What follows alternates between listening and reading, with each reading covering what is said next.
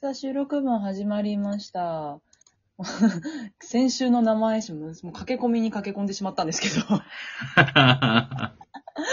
江戸っ子告知で。ええ江戸国町の提案デーで、どうぞお買い物にごぜやせつって。イベントやるんでごぜやすよつって。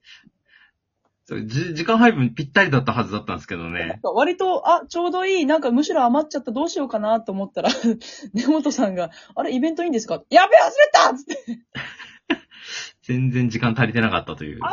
つって、2分ないぐらいか、1分40秒前ぐらいにそれ気づいて、まくし立てたら逆に、まくし立ても早すぎて、逆にまた余っちゃうっていう。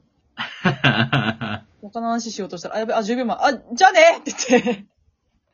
急に終わりましたから急ね。 に、私 はいつも急に終わっちゃう。なんか余裕持って終われたの数回しかないですよね。やばいね、やばいな。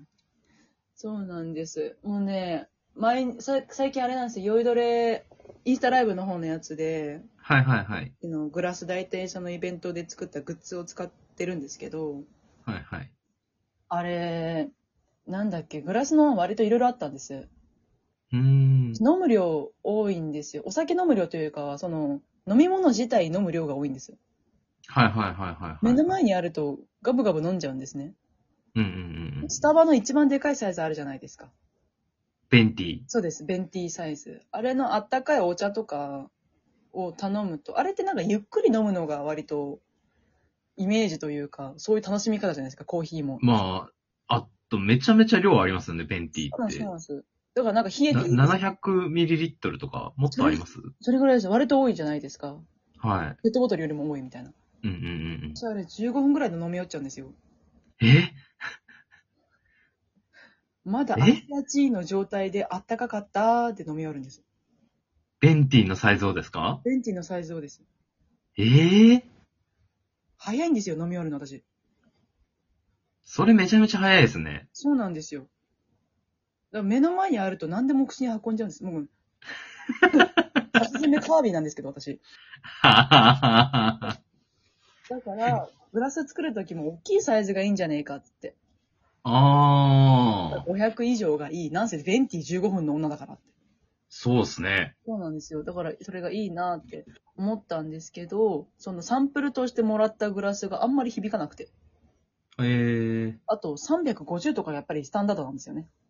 まあ、そうですよね。そうなん大きいのだとジョッキとかになっちゃいますもんでね。すよ。ジョッキはちょっと趣がねえなと思って。うんうんううんんううんうん。んうん、うーんと思って考えて、うーん、じゃあ、もうデザインの方でやるかつ って。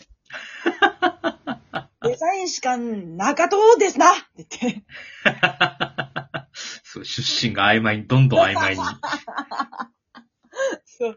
だからなんかこういうデザインで、あの、もう出来上がったデザインは、このコップの縁に金色のデザはイいン。はいはいはい。縁の部分だけ金色になっていて、そこに私のサインが入ってるんですけど、うんうんうんうんで、それも本当は、あの、グラスの外側にサインを印刷したかったんですけど、はいはいはい。業者の方が外側には、なんか、あれは何が刻印してあるんだろう。なんかブランドなのか、わかんないですけど、刻印するから、外側にはだできないよって言われて、えー。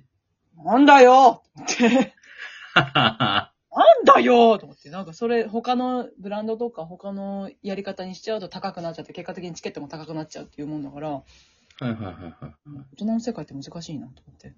ははは。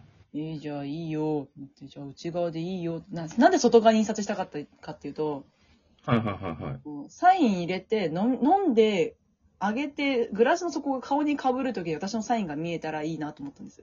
あー、なるほどなるほど。そうなんです。シャレ込んでるだろうと思ったら、もうサインとは自分、飲んでる人が向き合う形になっちゃって、はははもういいよ、それで、と思って。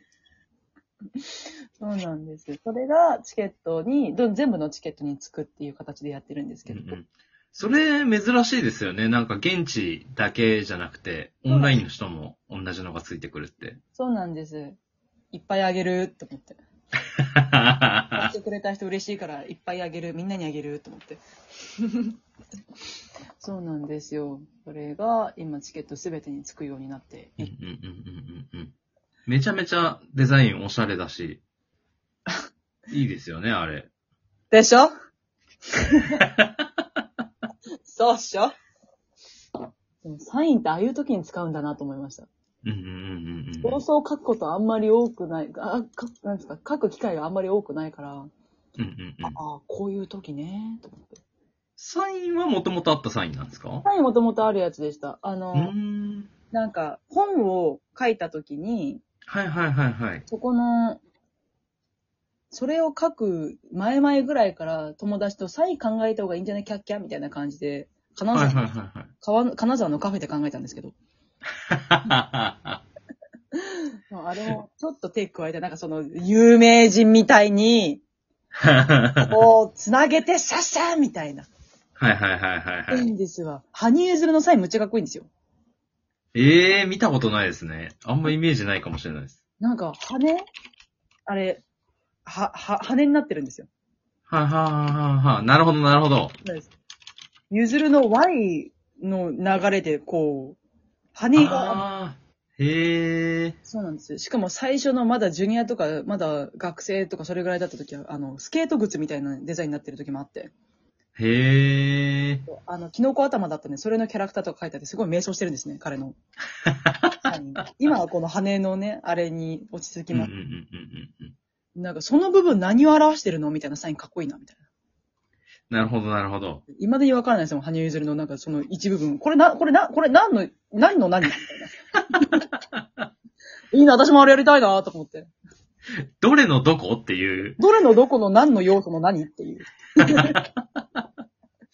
だってそんな、シンプルなデザインってブラッド・ピットにしか許されないと思ってるんで。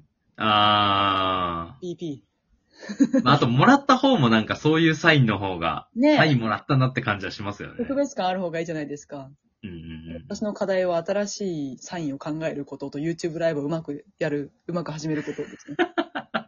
そうなんです。グッズもね、サイン入れたグッズもそうなんですけど、実用的なグッズがいいなと思うんです。